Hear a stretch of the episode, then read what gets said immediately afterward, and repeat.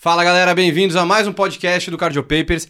Aqui a gente te ajuda a se atualizar mesmo se você não tiver tempo. Meu nome é José Roberto, sou cardiologista, colaborador aqui da página do Cardio Papers e hoje a gente tem um tema que está super em alta e é medicina de precisão. Mais especificamente, genética no consultório. O que que você precisa saber? E para isso, trouxe um amigão meu aqui, Vini, seja bem-vindo, meu parceiro. Vinícius Correia aqui médico cardiologista do INCOR. Vini, primeiramente, muito obrigado por ter vindo aqui no nosso, no nosso videocast, nosso podcast aqui nos nossos estúdios da AFIA. Vini, por favor, se apresenta aí, cara. Conta para eles quem que você é. Zé, muito obrigado aí pela apresentação. É, o Zé é meu grande amigo aí de, de plantão no Sírio, trabalhamos também junto no INCOR.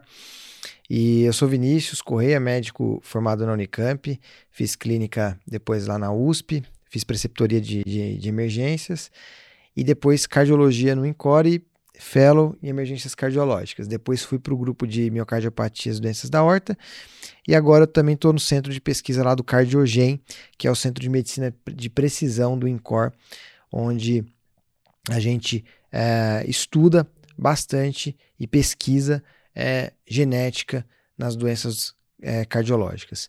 Então, hoje a gente vai trazer esse assunto que está em ascensão, que está cada vez mais presente no nosso dia a dia. Os grandes centros já têm isso, né, cara? E principalmente nos novos guidelines. Perfeito. Os guidelines agora estão recomendando teste genético para diversas situações de maneira oficial e formal.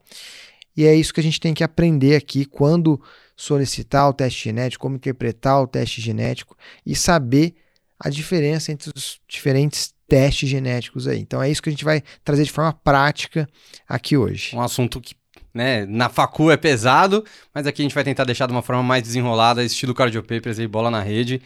E é um assunto que, assim, a genética tá aí, gente. Você goste ou não, tá?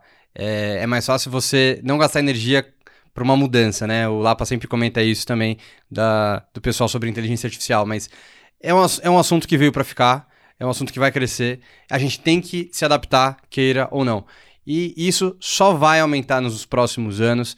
A gente está desenvolvendo muita coisa agora sobre genética, medicina de precisão, então nada mais que vocês já ficarem atentos e conhecerem sobre esse assunto. Mas antes disso, Vini, é, para quem quiser saber um pouquinho mais aí, você comentou da Cardiogen, vai ter alguma coisa aí? Opa!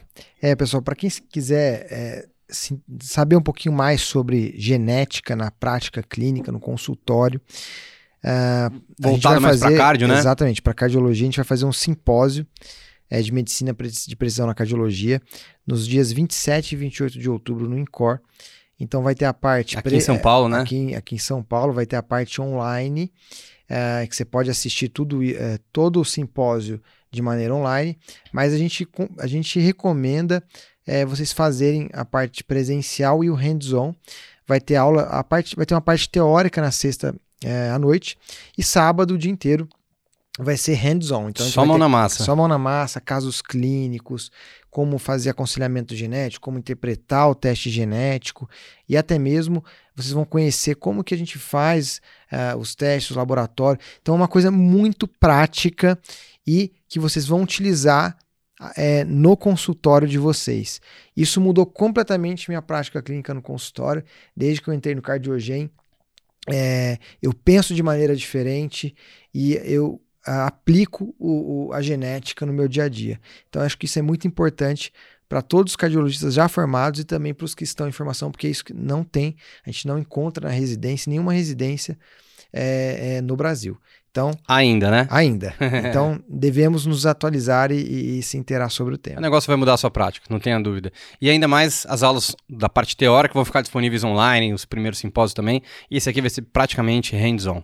Então, a gente vai deixar o link aqui para quem quiser se saber um pouquinho mais, se inscrever. Final de outubro agora de 2023 em São Paulo, aqui no Incor.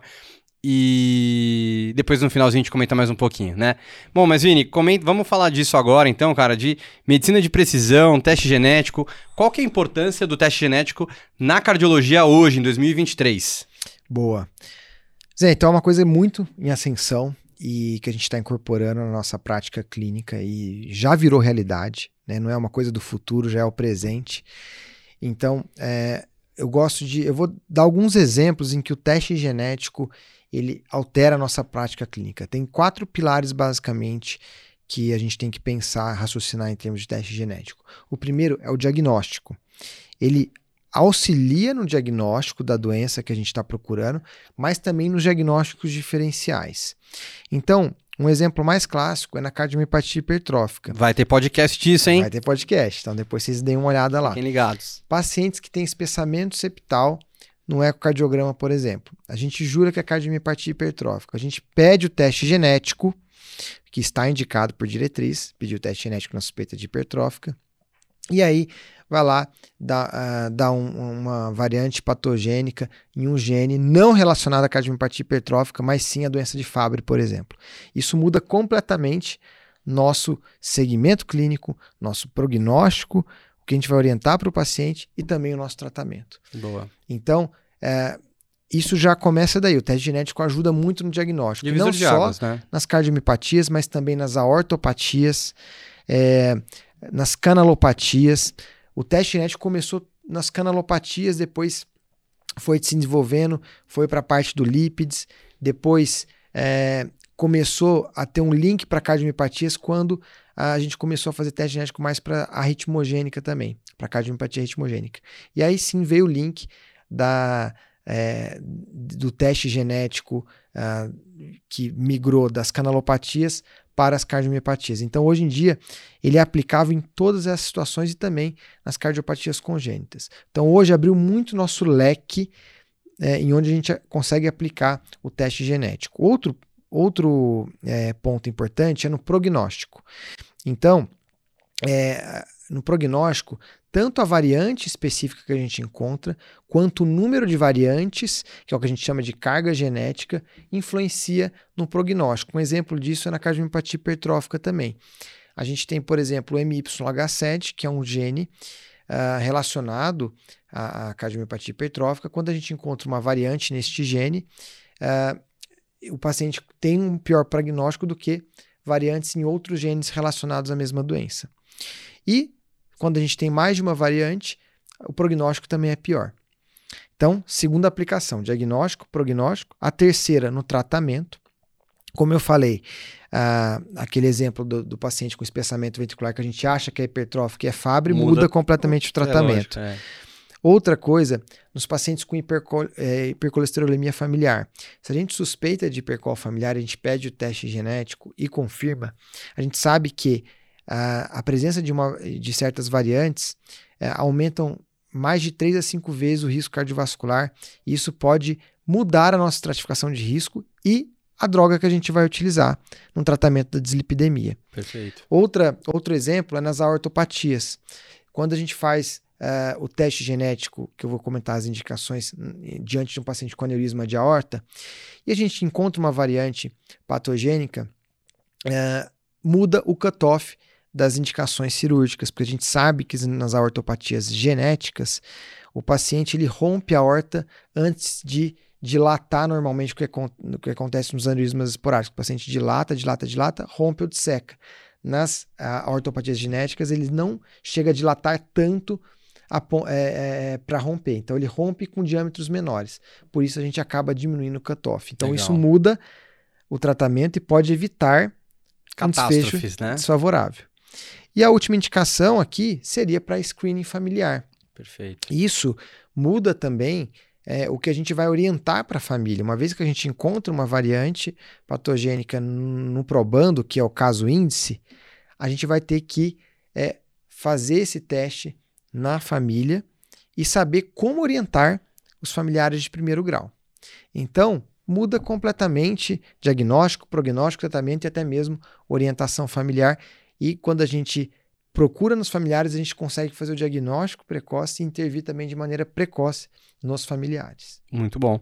Bom, você comentou que tem várias áreas aí que podem ser. Você pode falar pra gente, Vinícius? Você comentou Sim. de aorta, arritmia, cardiopatia, lípides e tal. Você consegue citar alguns exemplos de Opa. cada uma dessas aí pra gente? Vamos lá. Então, nas aortopatias, uh, que é o que eu mais trabalho no meu dia a dia, uh, a gente tem as doenças genéticas uh, da horta, sindrômicas e não sindrômicas. Sindrômicas é as que a gente mais conhece, que é Marfan, uhum. mas também Logites e Ehlers-Danlos. E tem as não sindrômicas também, que estão relacionadas a algumas é, alguns genes específicos, como a, a CTA2, MILK. É, mas o que, que é importante o cardio o cardiologista clínico que está lá no consultório saber quando eu vou pedir um teste genético para a ortopatias. Então é quando você encontra um paciente com aneurisma ou dissecção de aorta abaixo dos 60 anos. Quantas vezes a gente já pegou um paciente assim no dia a dia e não pediu o teste Vou genético. Te falar, se bobear, acho que a maioria dos casos. Caramba. Pois é, então a gente é uma, uma, indicação que a gente não conhece e que pode mudar completamente o desfecho do paciente ou até mesmo dos familiares. É, quando o paciente tem características sindrômicas claras de Marfan, Lois Dietz, é, o paciente tem história familiar de primeiro ou de segundo grau de, de aneurisma ou de secção, ou tem uma morte súbita inexplicada em parentes de primeiro ou segundo grau. Uhum. Então, essas são as quatro indicações para pedir teste genético nas aortopatias. Maravilha. Nas cardiomiopatias, então, ela, o teste genético pode ajudar principalmente na hipertrófica, na arritmogênica e nas dilatadas. Boa. São as, os três grupos que o teste genético ajuda mais em termos de diagnóstico e prognóstico. É, tem um papel um pouco menos importante na, no miocárdio não compactado, que também já está mudando a nomenclatura, é, mas a, gente também acaba aplicando para amiloidose, para as cardiopatias congênitas, também pode nos auxiliar. Mas quando que a gente vai pedir?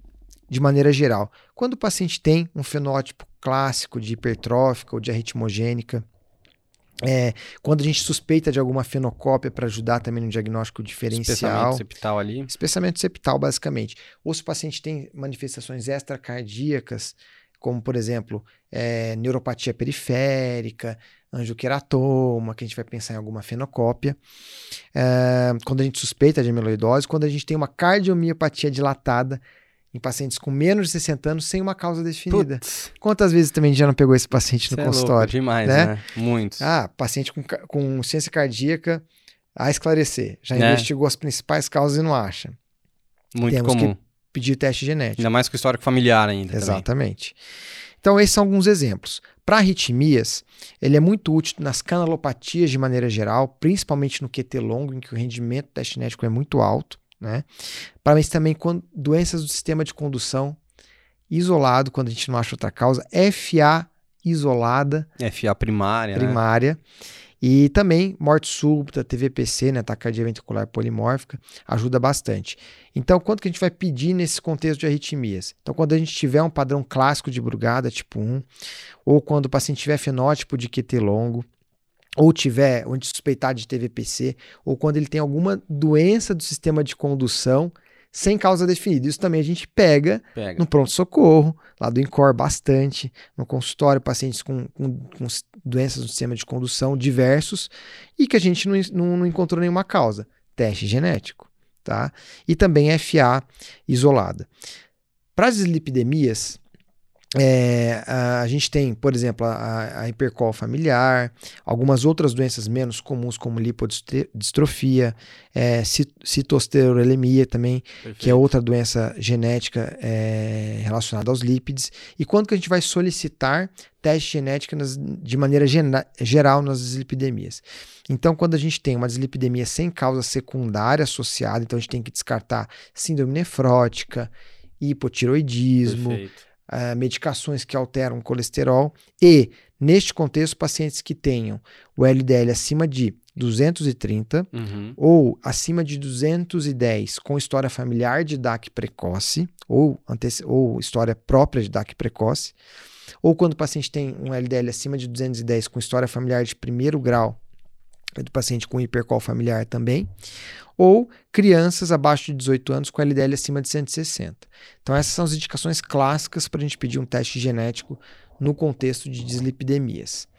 E, por fim, o quinto grupo são as rasopatias, que são doenças relacionadas à mutação da via RAS é, MAP quinase, que vão levar a doenças como síndrome de Noonan, síndrome de Leopard, que são doenças mais raras, que levam a, a, a diversas é, características fenotípicas como baixa estatura, pescoço alado, mas principalmente aumento da espessura septal é, do ventrículo esquerdo. E isso é, vai levar é, a gente pensar em, em rasopatias e a gente vai pedir, logicamente, o teste genético. Então, esse é o panorama geral do, dos testes genéticos nas, uh, nas doenças cardíacas. Boa, mas é assim, como é que vai ser? Eu vou chegar e vou escrever, solicito teste genético para cardiopatias, né? Como é que eu vou falar sobre isso? Porque todo teste genético ele é igual? Não, isso é uma ótima pergunta. Nem todo teste genético é igual, a gente tem que saber solicitar primeiramente. É, então a gente tem, primeiro, o, o painel genético, que é o mais utilizado, que a gente vai procurar os genes alvos relacionados à suspeita clínica.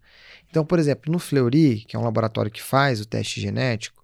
Não é, temos conflito de não interesse. Tem isso, é. isso que eu ia falar, não temos conflito de interesse. Mas é um dos laboratórios aqui em São Paulo que faz.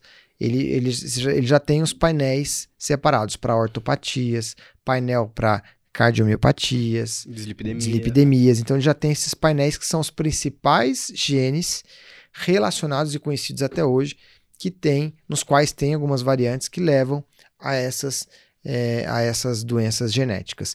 Então você vai pedir uh, um painel genético para a suspeita clínica que você está uh, eh, pensando. Então, por exemplo, paciente com espessamento septal.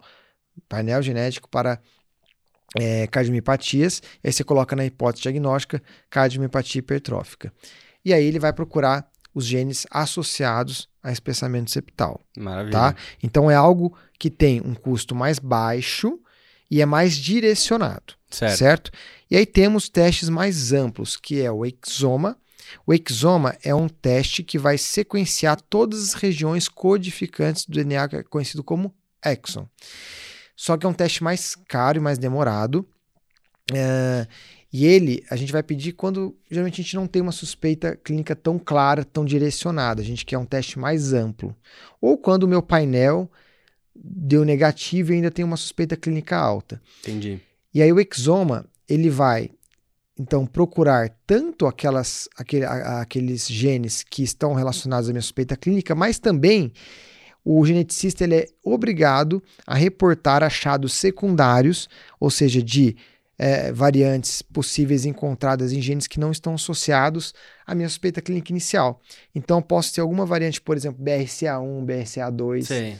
relacionadas a neoplasias, que eu vou ter que orientar o meu paciente como achado secundário. Então, tem a possibilidade de eu encontrar coisas também que eu não estou procurando. Tipo incidentaloma que Exatamente. a gente acha. E aí a gente vai ter que orientar o paciente e os familiares em relação aos achados secundários. E por fim, a gente tem o genoma. O genoma é o teste mais Mapear amplo inteiro. que vai mapear tanto as regiões codificantes, os exons, e os introns, que são as não codificantes. E aí ele, porque a gente sabe que os introns também têm algumas, uh, algumas influências na, na, na, express, na expressão das regiões codificantes. Então, isso é mais para pesquisa, Uhum. fazer o genoma, e é muito caro. Né? Então, não está disponível nesses laboratórios para a gente solicitar um genoma humano. A Perfeito. gente solicita painel genético, tá? E tem um que é mais direcionado que o painel, que é o Sanger. O Sanger, o que, que é?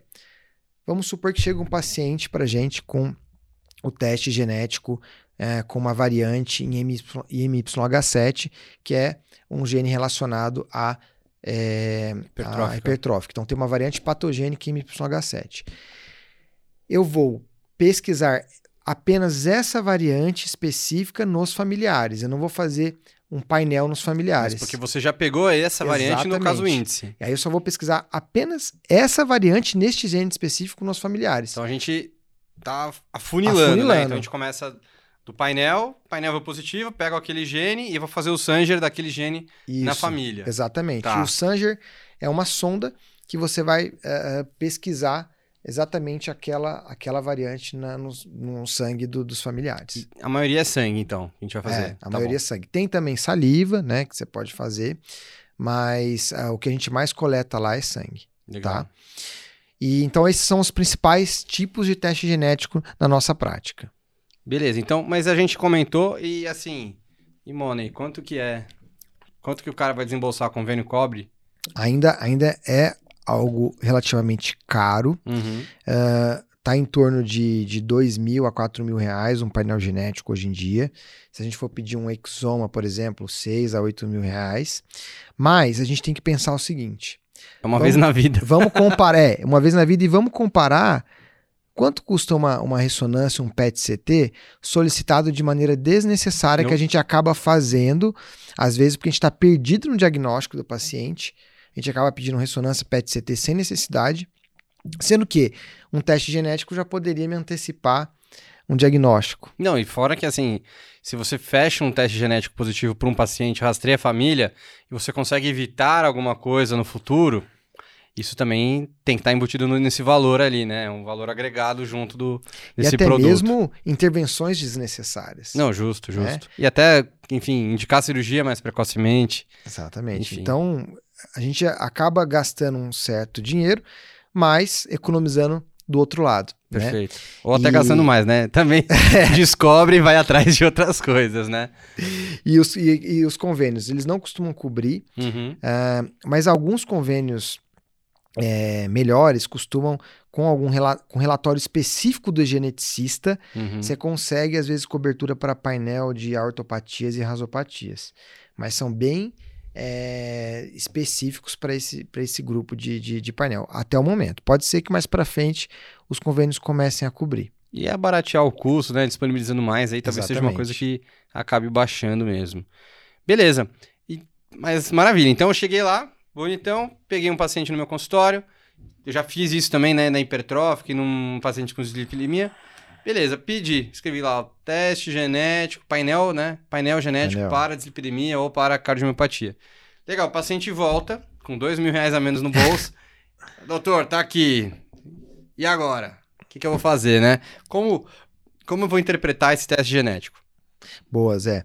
Isso, isso é uma, uh, muito importante.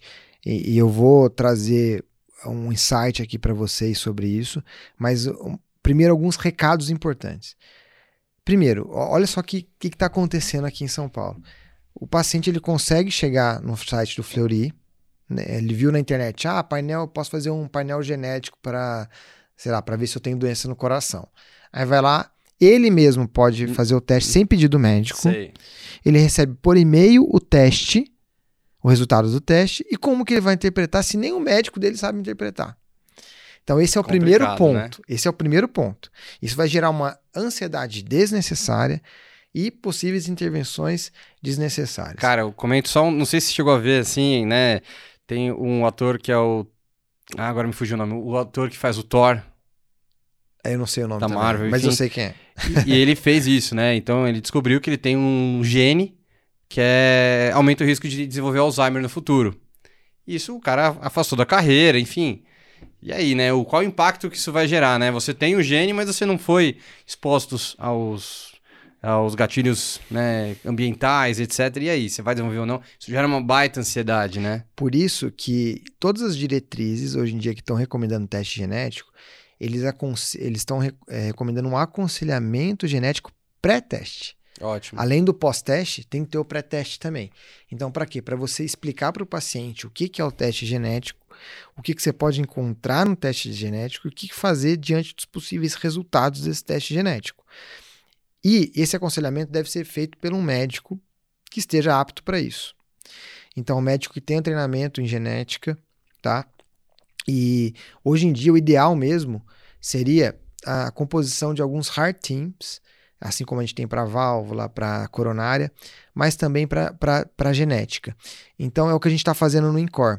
No Cardiogen, a gente criou um Heart Team lá, em que a gente tem médicos cardiologistas especializados em genética, nós temos geneticistas, biomédicos, e, e, e, médicos cardiologistas nas diferentes áreas, então arritmias, ortopatias, cardiomiopatias, que vão discutir os casos e uh, e chegar a uma melhor conduta de aconselhamento de intervenções para aquele caso específico, logicamente em conjunto com o médico assistente do paciente.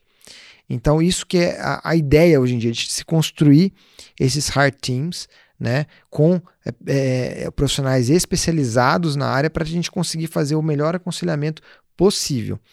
E, e uma coisa é importante dizer é que os laboratórios particulares não, não oferecem esse tipo uhum. de serviço. Eles oferecem um teste, mas aí o, o, o, cara que vai laudar, ele só sabe qual que é a suspeita clínica.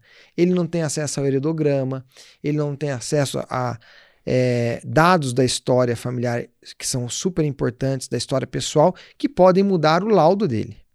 Então, por isso que é importante hoje a gente falar desse Heart Team na genética, esses serviços de referências que tenham esse grupo de especialistas que consigam interpretar o teste de maneira mais precisa. É, e também a gente tem que ter em mente que o teste genético não é um check-up, não faz parte do check-up. Tomo do de corpo inteiro não é check-up. Faz para é, alguns aí. e também teste genético não é, não faz parte do check-up, ele tem as suas indicações e a gente tem que saber interpretar. Então, vamos lá, como interpretar? Uma coisa que nós temos que ter em mente é que um fenótipo específico, por exemplo, espessamento septal, pode estar associado a diversos genes, uh, a diversos genes. E um gene pode estar associado a diversos fenótipos. É, lascou. Então, nós temos que saber isso. Nós, a gente tem alguns bancos de dados para consultar, que é o CleanGen, é, é, o Franklin, que são bancos de dados que a gente utiliza. E a partir disso, os geneticistas vão laudar uh, o que a gente, o que eles a variante que eles encontraram uh, no gene específico e associar o fenótipo para poder laudar. E aí, cada variante é o que a gente chama de o que a gente chamava de mutação. Não existe mais esse termo mutação. A gente mudou esse termo para variante genética. E essa variante é alteração genética encontrada em determinado gene. E essa variante ela pode ser benigna, provavelmente benigna, é, VUS, que é, é, variante de significado incerto, provavelmente patogênica e patogênica. Essa classificação é a classificação do Colégio Americano de Genética Médica. E esse colégio americano, ele se pauta em diversos critérios que eu não vou entrar aqui em, detalhe, porque isso é mais uh, o geneticista que tem contato, porque ele que classifica as variantes, uhum. tá? A gente cardiologista tem que saber a partir do, do que a gente tem, a, qual variante que a gente tem, o que fazer com ela, mas o geneticista que vai determinar se ela é uma variante benigna ou provavelmente patogênica, por esses critérios do ACMG. E aí, é, de acordo com essas variantes, nós, cardiologistas, temos que saber o que fazer. Então vamos lá, prática. Veio o teste genético benigno hum. ou provavelmente benigno. O que, que é isso? Uma variante benigna ou provavelmente benigna. Então, neste caso, a gente não pode relacionar a variante encontrada, a mutação, entre aspas, encontrada naquele gene, à doença que a gente está procurando. Tá. Isso vem no laudo? Vem no laudo. Que é provavelmente benigno e tal. Não vou ser eu que vou ter que entrar na base não, de dados. Não, não, Legal. Isso já vem no laudo. E aí, o que fazer em relação a isso? Nós uh, devemos. A, a gente não vai fazer o teste genético nos familiares. Tá. Porque a gente não encontrou nada no probando. Probando, pessoal, é caso índice.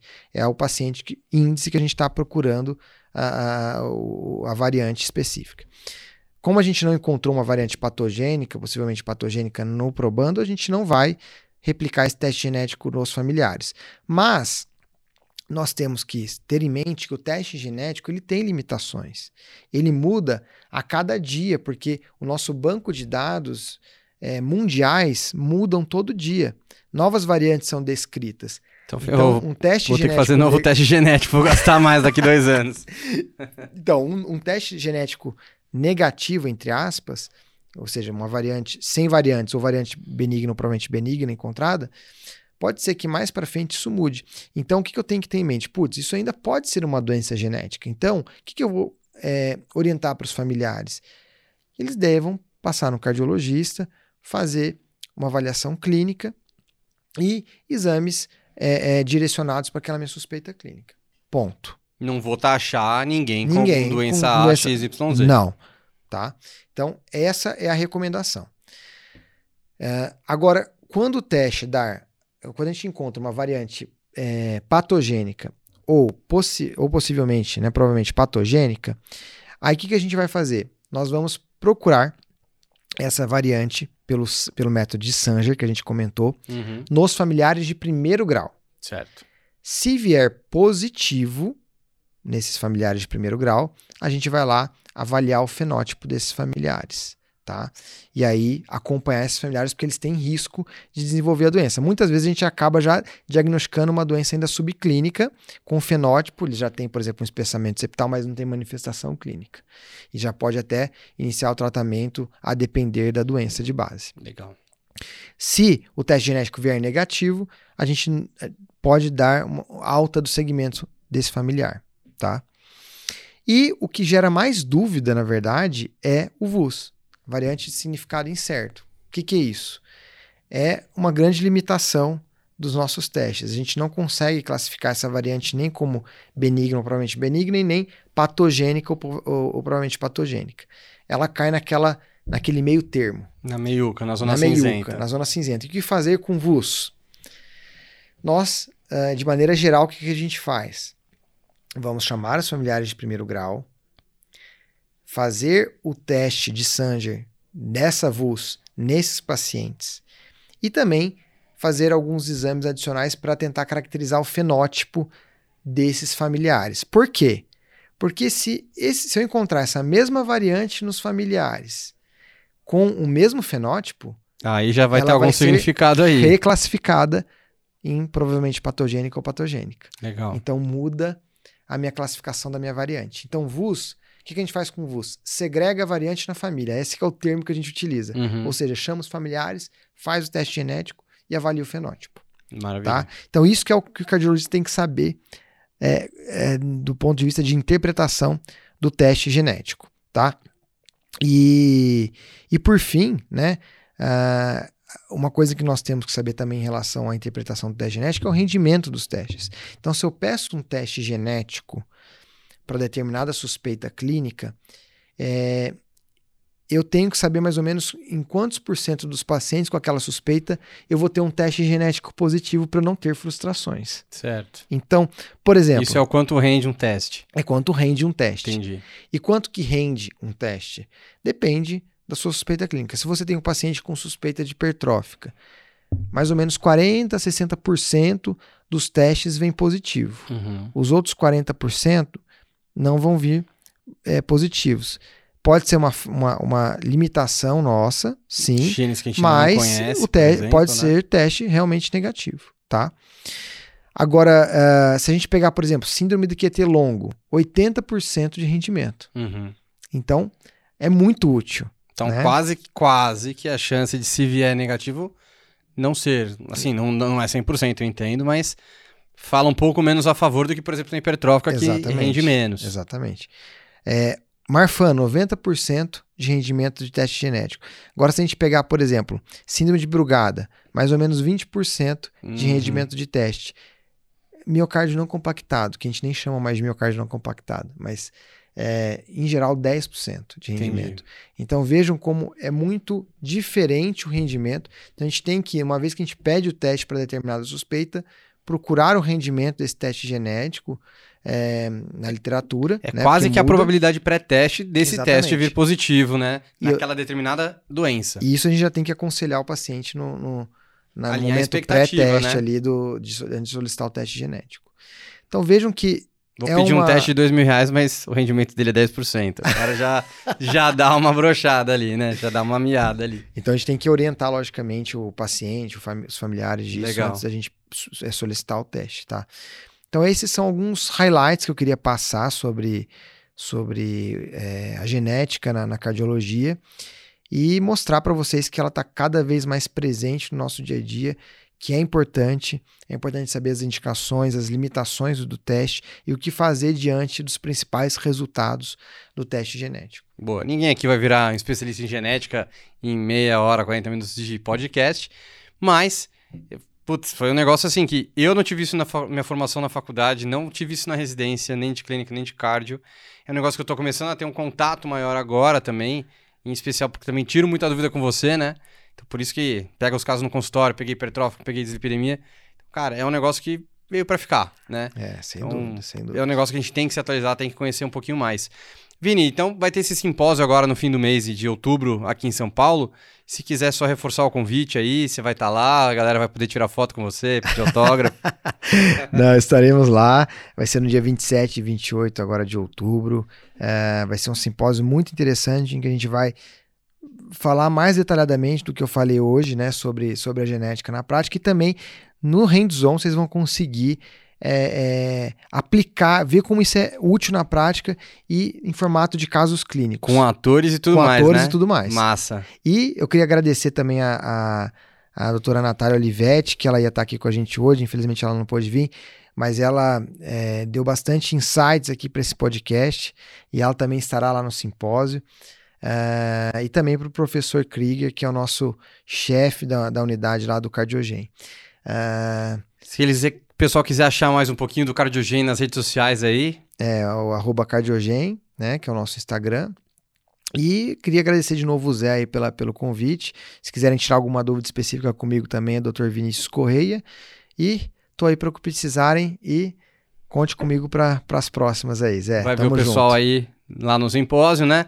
Então, só lembrando, final do mês de outubro, né? A gente vai deixar o link aqui na descrição para quem quiser saber um pouquinho mais.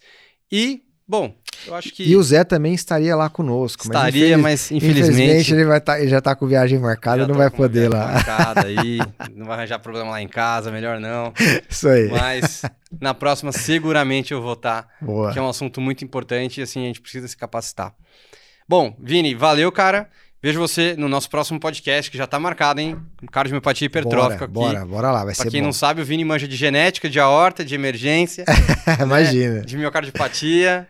Estamos, e é um assunto em alta, hein, miocardiopatia. Vai ser legal esse podcast. Com certeza. Vini, a gente se vê no próximo. Galera, muito obrigado. Se vocês gostaram do podcast, não deixem de curtir, se inscrever aqui no canal se você ainda não é inscrito e ativar o sininho para saber das notificações. Aqui a gente tem muito conteúdo, a gente atualiza vocês de uma forma fácil. E, Vini, cara, valeu, irmão. Tamo junto. Se vê no próximo aí. Até a próxima. Valeu, pessoal. Um valeu, abraço. pessoal. Tchau, tchau.